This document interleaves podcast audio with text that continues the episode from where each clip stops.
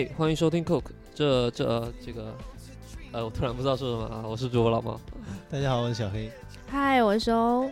然后这个又是一期比较闲扯的话题和节目，呃，是是，其实刚好准备到春节放假了，嗯然后其实我们这期节目呢也会在这个春节前的一两天，就是除夕前一两天，呃，上线。然后这个如果是大家狂欢过后，这个在晚上睡不着觉，可以可以拿出来听一听。那这一期节目主要是我们来回顾一下，呃，在羊年发生过的事儿，然后包括我们自己的一些经历啊。嗯，呃，这个我们都是本命年吧？本命年 哎，呃，只有我是本命年吗？哦，好吧，好伤害吧。啊，行行行，好好，只有我是本命年，所以就是呃，在羊年的话，因为我们在二零一五过去的时候，并没有做什么总结啊，这个个是为什么呢？因为啊，这没有空啊，因为呃，这个其实我们现在虽然习惯了这种公历纪年，但是呃，总总是在生活中感觉不是那么明显，因为这个公历纪年这个到这个放假。对没放假，放假呃有放假，放假不够长，对对，所以其实我们还是习惯这个传统的这种农历新年，嗯，然后这个你们有谁先来就大体总结一下羊年发生过的事儿？然后因为我是本命年嘛，是吧？水逆啊，是吧？哎呀，这个 我我悲惨的遭遇待会儿再说，嗯我也是本命年，但是水逆不太明显，嗯还挺顺遂的吧，算是。嗯然后在年末其实要感激一下一年，就是遇嗯到的人，觉得哎整体还挺开心的。嗯其实，在就是进入这一年之前，我是有一点小担心的，因为是人生当中过的第二个本命年嘛。第一，个本命年那时候因为小，所以就对犯太岁啊这种事情没有什么概念。水逆主要就集中在期末考那个阶段，是吧？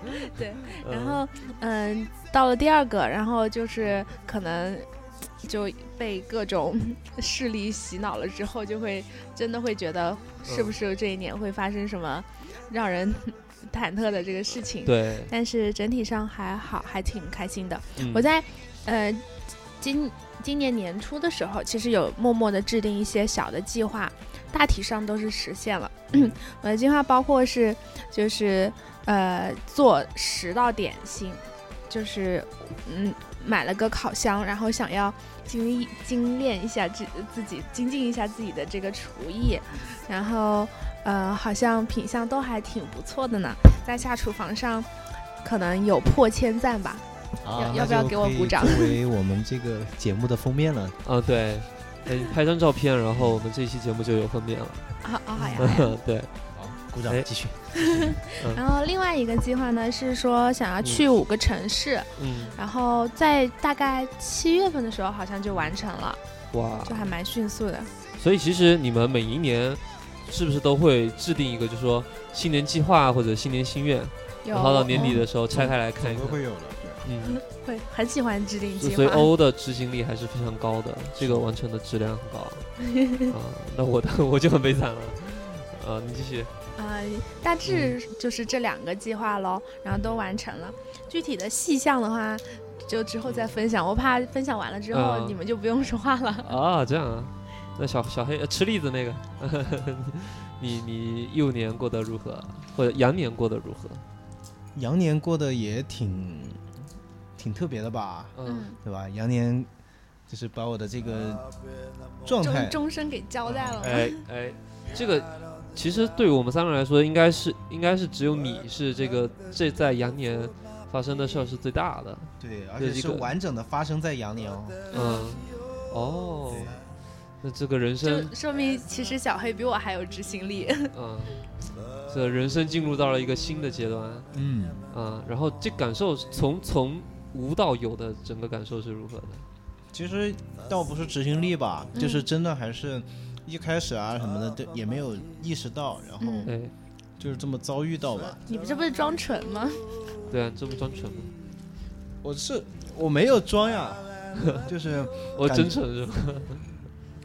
感觉就是说这件事情它就发生了在了这个嗯，羊年，羊年，然后很完整，也挺还挺好的吧。嗯，嗯，所以其实这个，其实我们在这个 Cook 一开始的时候就有嗯。呃做过这么一个节目，就是聊婚姻生活的，嗯，所以当时你还是一个未婚状态，对吧？当时是一个未婚还是新婚来着？我未婚，未婚。啊。对，当时哎呀，对我都从未婚聊到了已婚了。对，当时还请了那个嘉宾嘛，然后他是对蒋娃，嗯他是已婚，然后我们三个就是三个未婚青年，在以一种妖魔化的眼光在看待已婚。对对哎，对，现在你回头过去看当时的一些嗯观点有变化吗？我觉得还是没什么变化，嗯是没有太大变化可。能也是过去时间太短了吗？嗯，所以所以你呃有没有遭遇到其实，在他可能生活中碰到的那种问题呢？呃，目前也没有，就是我也不知道为什么哈，因为我跟蒋娃其实还是挺像的人，嗯但是目前也没有，可能确实是就是这个是要看两个人之间的关系啊和嗯匹配啊各方面吧。嗯，哦，秀恩爱嘛，这不是对，欺负单身狗嘛，没欺负你们呀，我是在说 这欺负我们还行。嗯，行。然后这个呃，我我跟欧欧都是本命年，然后今年确实在在呃去年回去的时候啊，然后我妈就已经给我准备好了红内裤。我其实今年穿了一年的红内裤，哎，所以不知道是不是真的有这个道理啊？今年其实过得还蛮顺利的。呃，第一个是，其实我今年是对我的自己的一个大事儿，第一件事换工作了。嗯因为其实我在之前并不是属于贵报的，嗯，然后这个加入了贵报，呃，接受了我党的洗礼之后，感觉人生焕焕发出了光辉啊！对，这个非常高高兴的一件事情 最大的事儿不是应该是进入贵报以后认识了我们吗？啊！对，对，这个才是这个第二点，因为前面是吧，一楼献给领导，二楼再感谢一下这个周围的小伙伴们啊。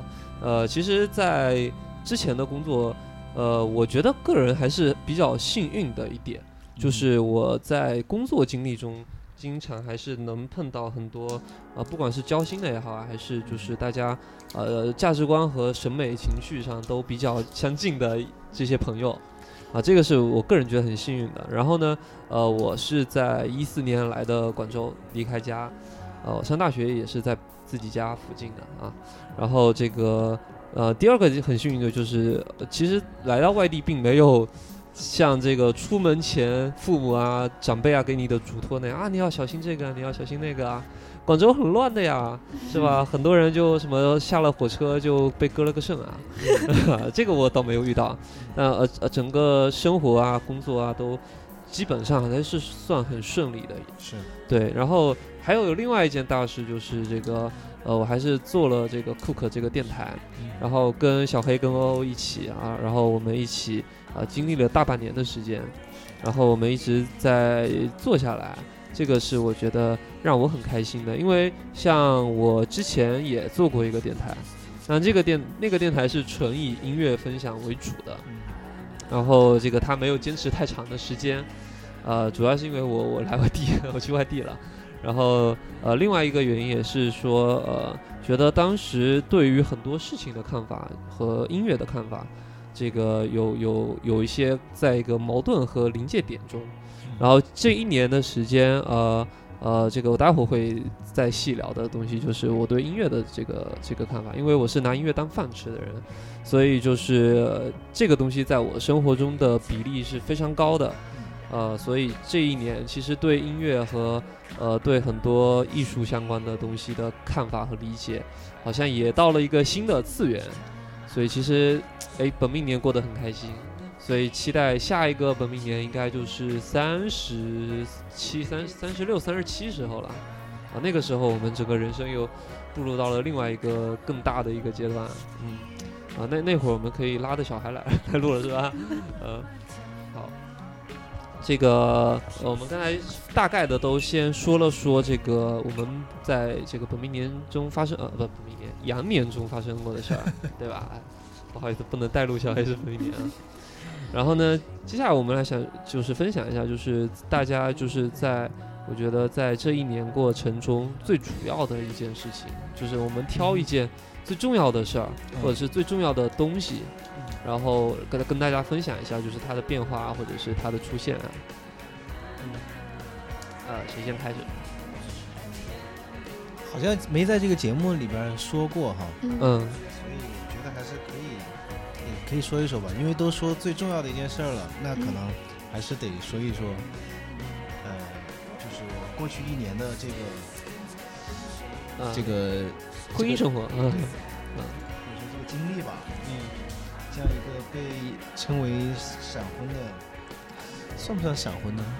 四不到四个月那就是了 闪婚的男人，啊，就是这个闪婚的这么一个经历。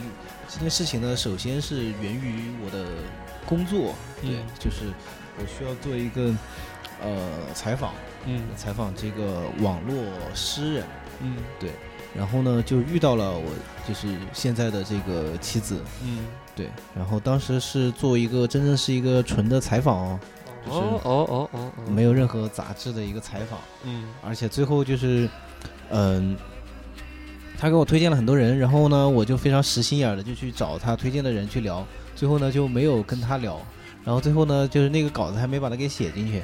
嗯。啊、对，然后就是采访完以后呢，也就没有再联系他了。嗯。后来是因为他们这个同一批还采访了一个他们这个网络诗人的老前辈，哦，对，然后这位老前辈呢就呃极力的撮合下，哦，然后呢就跟他见了面，就是嗯跟、跟我现在的这个媳妇儿就见了面。嗯。啊。当时就是意外的发现，就是我们两个人竟然是在同一个城市，嗯，然后在相邻的两栋大楼里，而且是在几乎哦相同的时间，就是来到这个地方工作。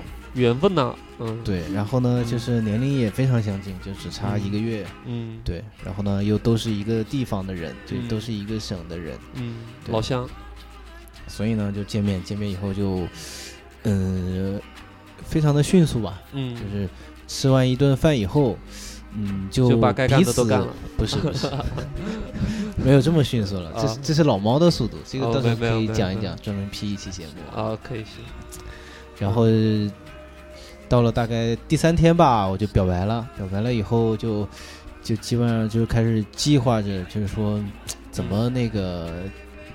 什么时候就是发展差不多就可以结婚呐、什么的？你你你这想的，哎，我发现就是他们的这个故事特别像一个纯爱片，有没有？就是很理想化的那种纯爱故事啊、然后就是，呃，我跟人家其实，在这一年里边吧，就是也讲过很多次，就是分享过自己的这个经历吧，就是嗯包括跟单身的和呃呃又欺负单身呃狗，准备结婚的 啊嗯，都都讲过。嗯。然后有一句话是，就是一些朋友啊，他们印象比较深刻，觉得就是叫什么呢？就是当时他们问我为什么要结婚，为什么要闪婚，嗯，我就说觉得没什么好谈的了，所以要结婚。就对，啊。就是我现在也是这样一个感觉吧，嗯。就是为什么快呢？是因为你就觉得这两个，就是两个人吧，就是嗯。都比较合适嘛，嗯。然后就你就觉得就是呃，结婚不是像好像嗯、影视剧啊，或者说这种你在舆论上看到的感觉是一个什么某一个幸福终点站或者是一个彼嗯。岸，更多的只是像说搭上了一辆幸福的列车，对，呃呃，可可以这么说，就是嗯。更更多的就有点像，它只是一个某一个手续，嗯。然后接下来你们两个人就继续开始一个生活，就是嗯，接下来这个事儿才是更重要的一个事儿。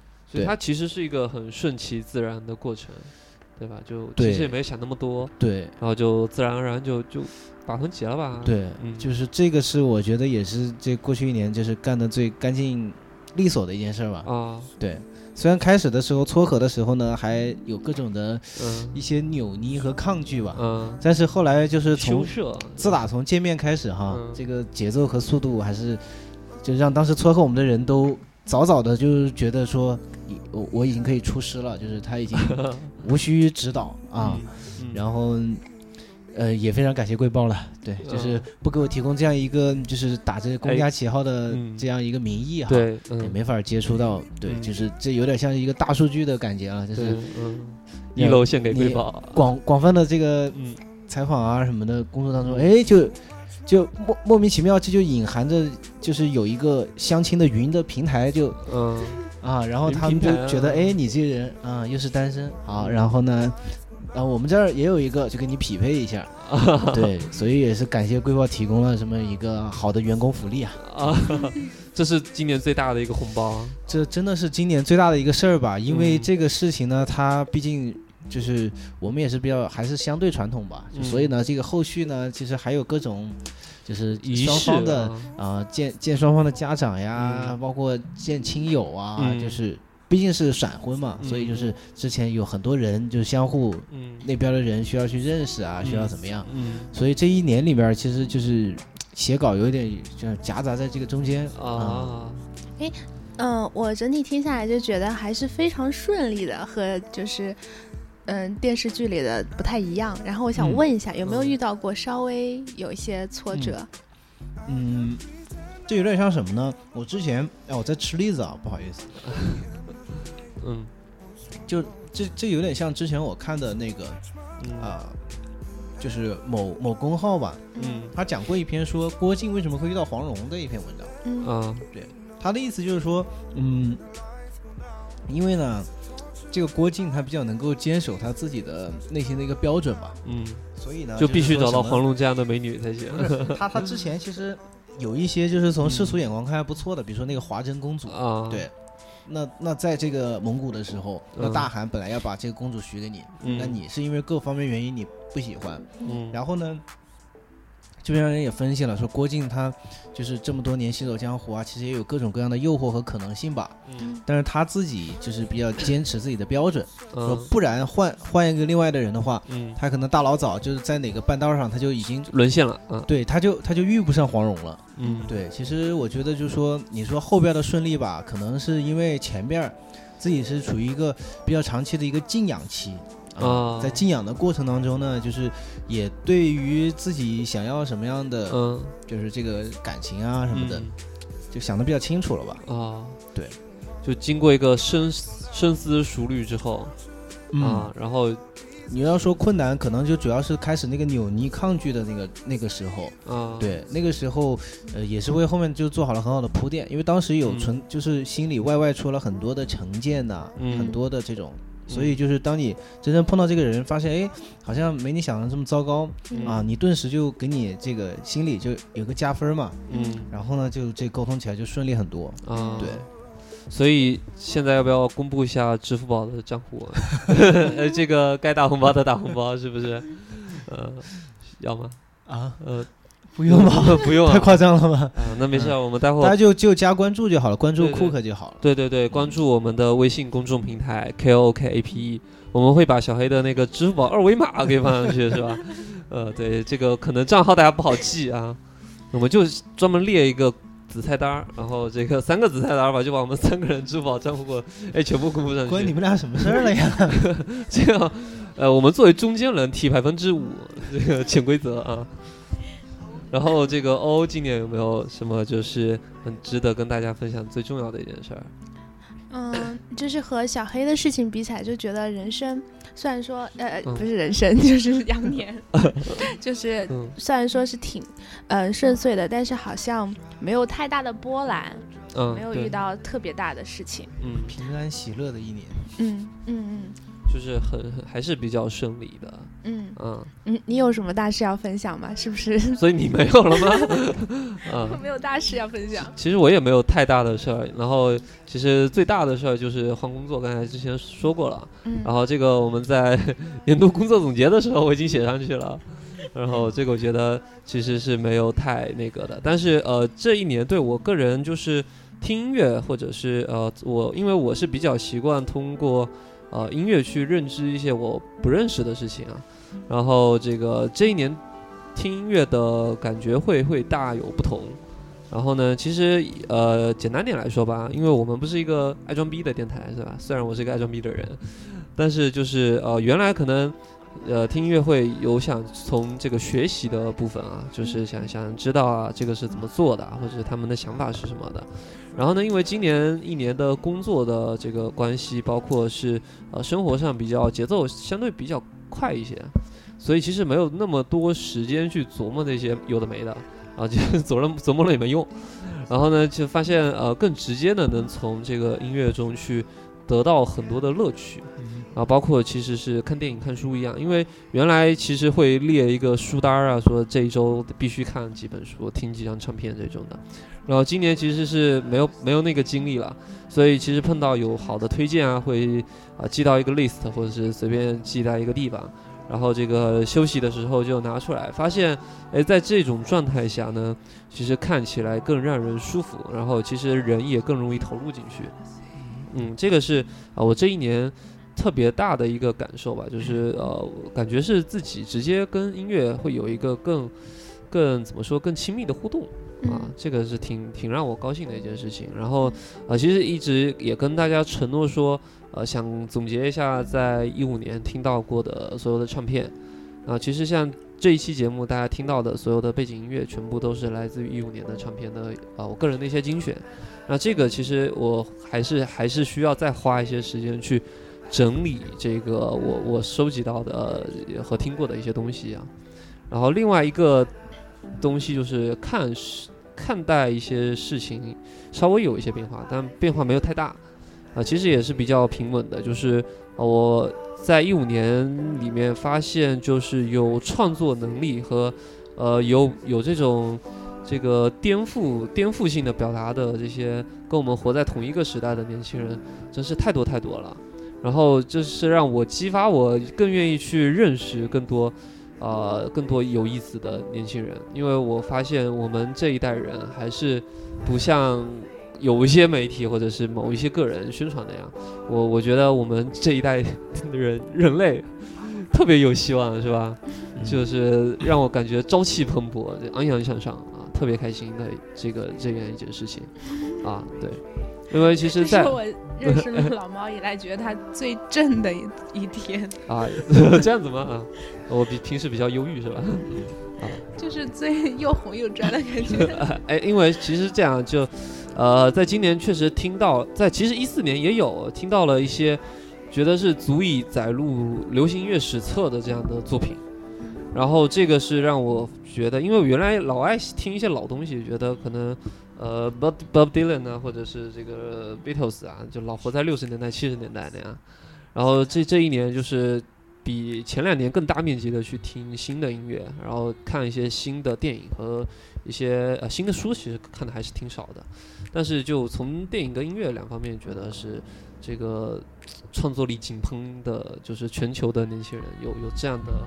呃，伟大的作品啊！现在我们听到的就是像我们做 hip hop 那一期的时候就有介绍过，叫 Kendrick Lamar，啊，应该也会是今年在二月十六号的时候，这个格莱美可能是最大的赢家，我我预测啊。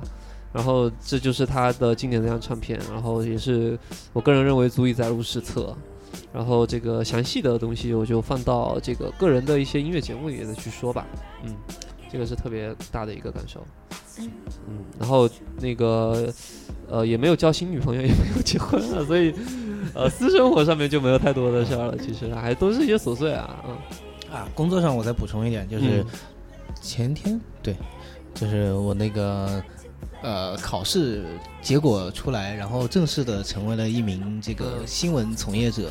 哦哦，啊，就是有证的这个。哦，拿证了。对。有什么差别吗？你之前没证，不照样也在上岗对，这个是一个就是行业的普遍的，但是你要细究起来，其实是应该要有证的。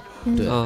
然后呢，啊，就是过去一年吧，在羊年也是，呃。就是结束了这个一年的叫什么试用期还是实习期还是之类的，然后转正了。嗯对，转正了以后呢，又成为贵报光荣的一名记者了。对，然后又拿到了证，就是从贵报和这个国家的这个法律的层面哈，都已经这个合法合理了。对，就是你在工作和人身上都拿到了证，都拿到了证，觉得好好圆满的一年。对啊，就是现在你的额头上考证年四个字啊，人生赢家。哎。啊，这这个确实是，其实还是觉得，呃，这一年还是，呃，不管是编辑啊，还是领导啊，对我还是非常的宽容啊，所以就对我不离不弃。因为作为一个新人，然后呢，这个刚进来不多久，然后呢，就在那儿忙着什么结婚啊什么的，嗯，其实业务方面，嗯，还是给他们带来了挺大的负担，嗯，然后呢。得益于他们耐心的指导吧。嗯，嗯对，，所以接下来的新的这个猴年，哎，对我才是觉得是一个，哎，我觉得其实平稳是一件很好的事情，嗯。就是嗯，你当你就是呃度过了一个阶段嗯。以后，你要开始真的平稳的往上走，嗯，这个时候就是没有特别说值得说到的地方，但是嗯，你你自己其实是过得很不错的，对对。对对，因为其实像我们三个人都是，呃，在工作，如果把工作变成一所大学的话，我们大概就是在二年级、三年级这这个交接点的时候啊，大家确实已经，就像我们念大学的时候，感觉是大二到大三的那个阶段，就是感觉哎，我这个学校已经是是吧，就是我可以平摊了，是吧？就是呃，怎么说，就我们在很熟悉了这样的一个环境了，然后接下来就很自然的会过渡到一个平稳期，然后大家在一个呃熟悉的状态里面，然后去发挥自己的作用。啊、是，对，所以其实感觉，呃，这这也是我对工作的一个感觉，其实跟小黑是差不多的，感觉是人生大概是到了一个真的进入到工作的一个状态，因为可能前两年或者是刚开始工作的时候，很多都在摸索啊，或者是是这个的老老要说对不起，对吧？各跟各种前辈说对不起，但今年应该就是大家在工作方面啊、应该是进入到一个比较舒服的一个阶段。这个要向欧欧学习，向对哎欧前辈学习，哎，哎，十佳员工，哎，贵宝光荣的十佳员工有没有这个如何成为十佳的体验啊？成为十佳是怎样的体验啊？我要回答吗这个问题？啊你可以选择回答。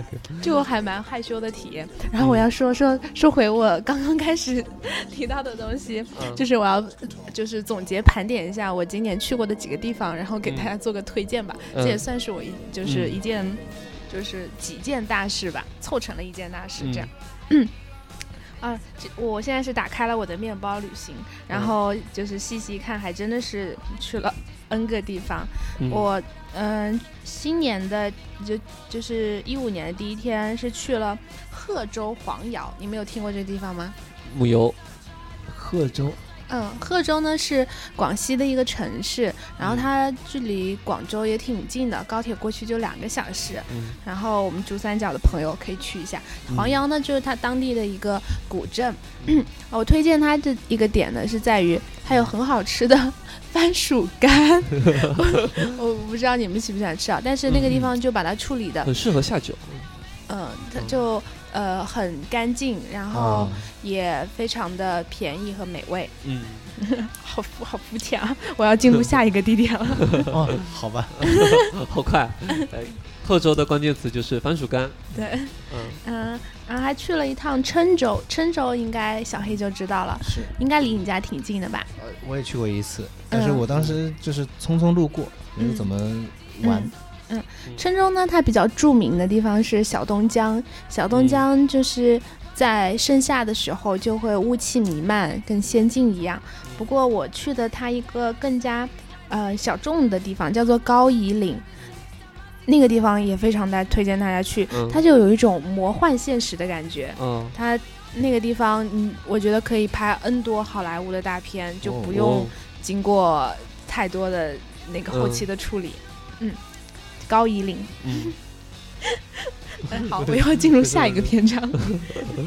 嗯然后夏天的时候呢，我就出了趟国，去了那个雅碧。雅碧是呃是就是马来西亚东部的一、一块地方，嗯，然后那边呢就是有各种海呃海海鲜，嗯然后关键词也是吃吃吃。所以你的旅游接下来就是 就是一个美食之旅是吗？对对对，嗯 哦，然后进入下一个，然后是武汉。武汉的话呢，嗯我之前也有去过这个地方，我想多说一点。嗯其实我之前去，对它没有什么特别好的印象，嗯因为它武汉呢就是他们称武汉是几个关键词，嗯。就是大江、大湖、大武汉。它江的话是嗯长江，嗯湖的话它有个东湖，据说面积好像是西湖的六倍还是几倍，哦。反正就非常的大。嗯。然后大武汉呢，就是它，嗯、包括武昌、汉口，还有这几块地界嘛，嗯。整个城市是非常大的，嗯。但它的城市建设又非常的，呃，零不好，然后哦。堵车非常的严重，嗯。然后到处都像个工地一样，所以对它没有什么好的印象。但是呢，我我我嗯呃今呃去年应该是二零一五年去武汉的那一次，去了一个呃湖北省博物馆，然后让我对他的这个印象就就是突然间黑转粉了。嗯它那个博物馆里面有一些比较嗯，就是镇馆之宝，就包嗯括、呃。就是越王勾践剑，嗯 那那个那个比较有名，但是实际上看呢，可能嗯嗯不细细看，或者是不了解背景，不能够体会它的精妙啦。嗯但是有一个曾侯乙墓，它就是你不用对它背景做过多的了解，就是看到它那个观众，你就会觉得哇，就是感慨一下古人。嗯它那个观众就是在整个博物馆的它那个。展览室的一个中间，嗯。然后就从上掉下来，非常大哦。的一个他的棺材吧。嗯。哦，然后它旁边有一个表，嗯。那个表里面有各种女人，它是通过碳十四之类的技术嗯。检测她的骨龄，然后判断嗯她的年龄，然后还有嗯一些她身高的记录，嗯有几十个都是她呃嗯陪葬的女嗯。性，就是从十几岁嗯。到二十多岁吧，嗯。嗯，非常的震撼。嗯，这有点像湖南省博物馆在就是大修之前，嗯，它的那个新追的马王堆新追墓，嗯。也是它的那个馆中央的嗯。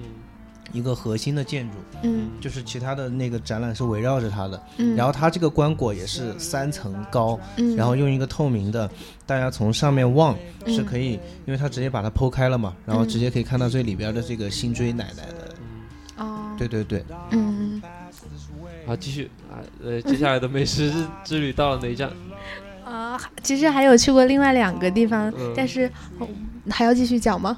继续讲继续啊，我们这等着美食推荐呢。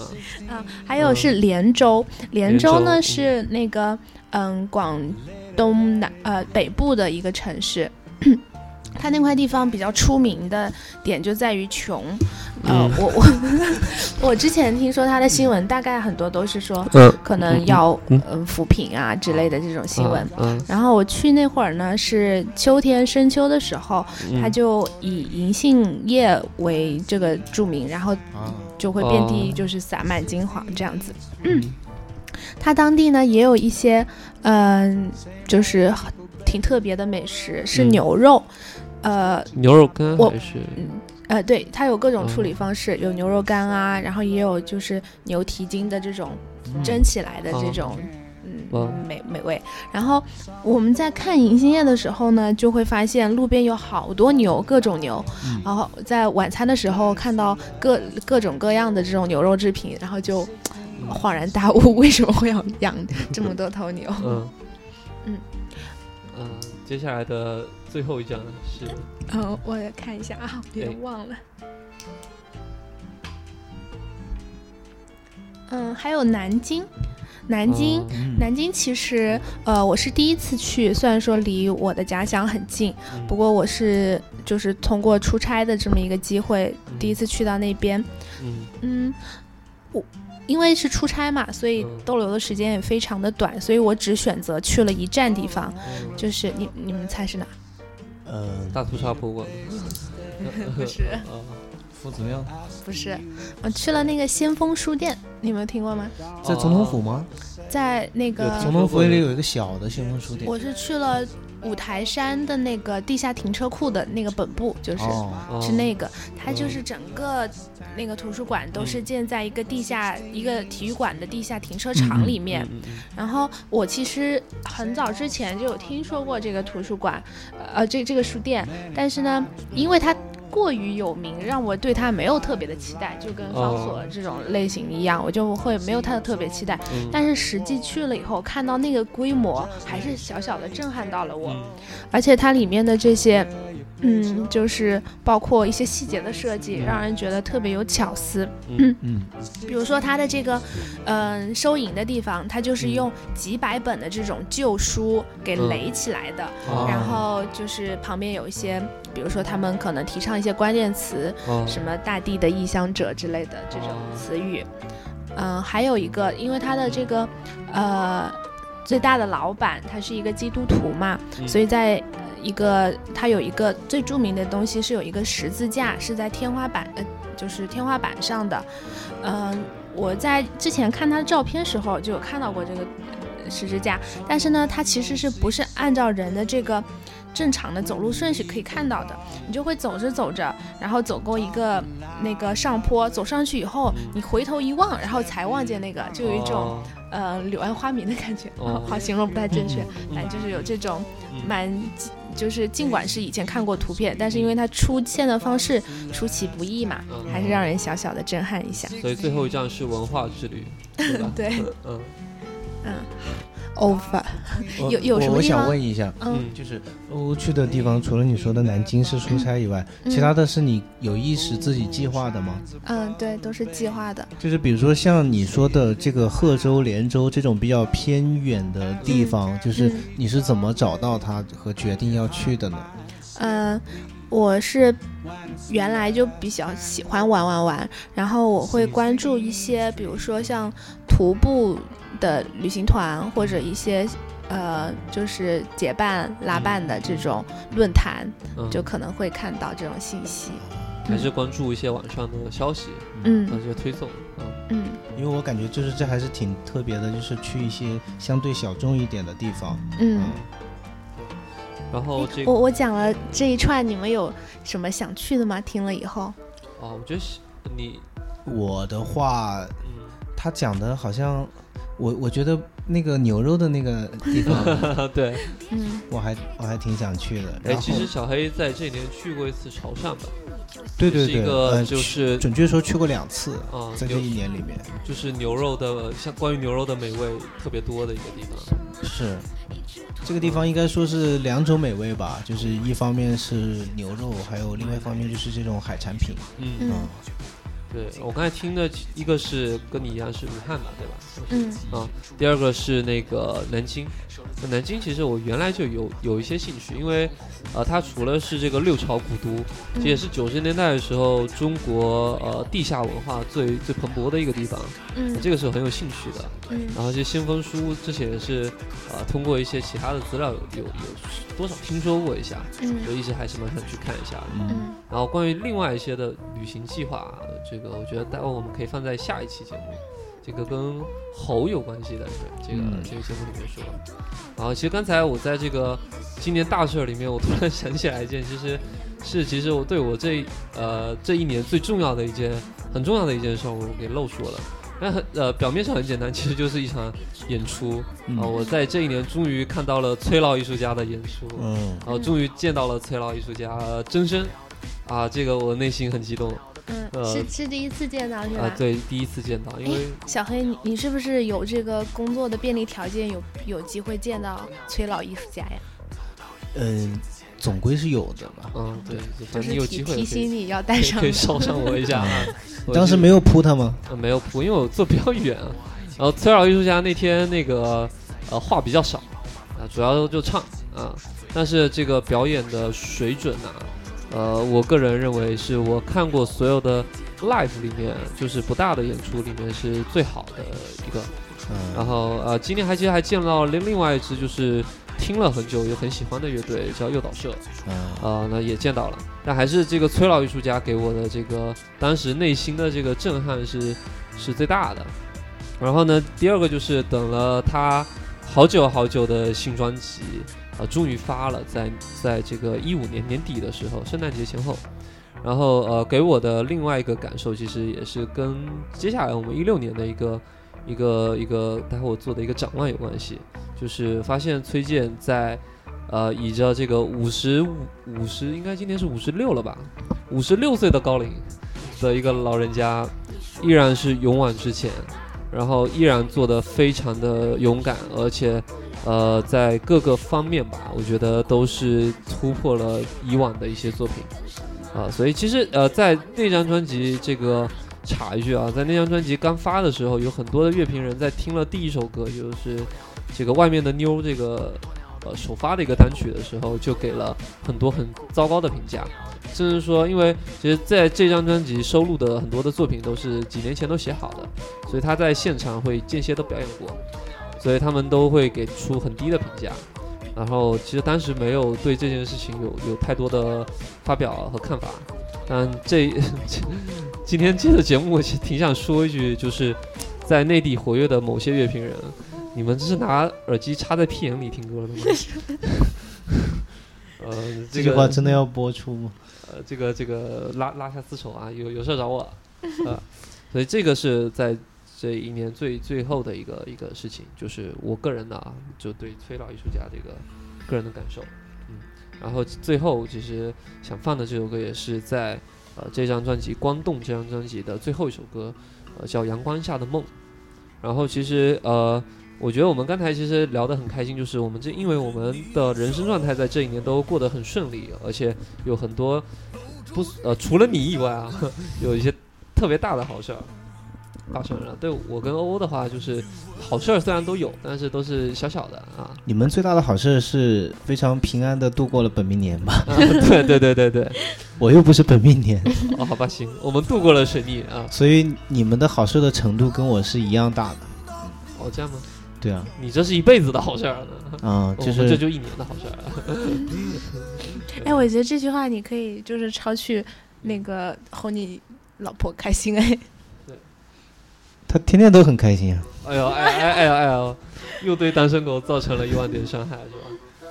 然后就是呃，最后其实是想说，因为我们刚才聊的都很高兴，都是都是一些好事在发生，嗯，但是最后的话，呃，其实想借着崔健的这首歌，我想想说一下，就是因为其实呃，就像这张专辑，可能总体大的想表达的一个概念就是，呃，很多东西是隐藏在呃没有见光的地方，它才有生命力。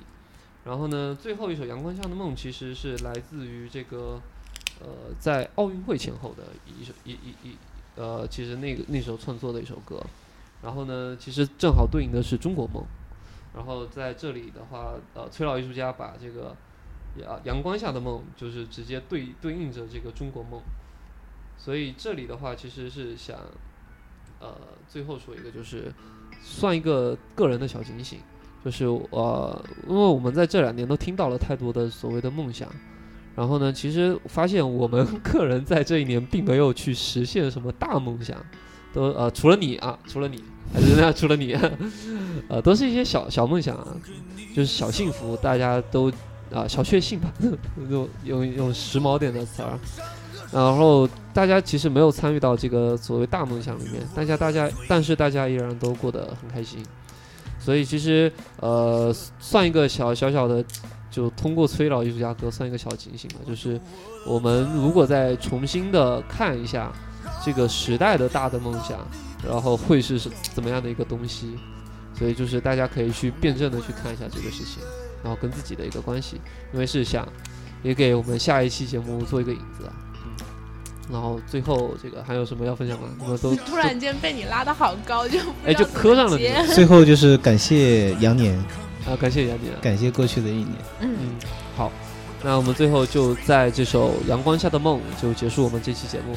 好，好，如果哎对，如果有 这个羊年都过去了，我们做了一年的节目很辛苦。如果你听了我们的节目，在这一年里面偶尔或者是刚好这期又听到了，就麻烦多点一下订阅，在荔枝 FM 或者是 iTunes 下面都给我们留言。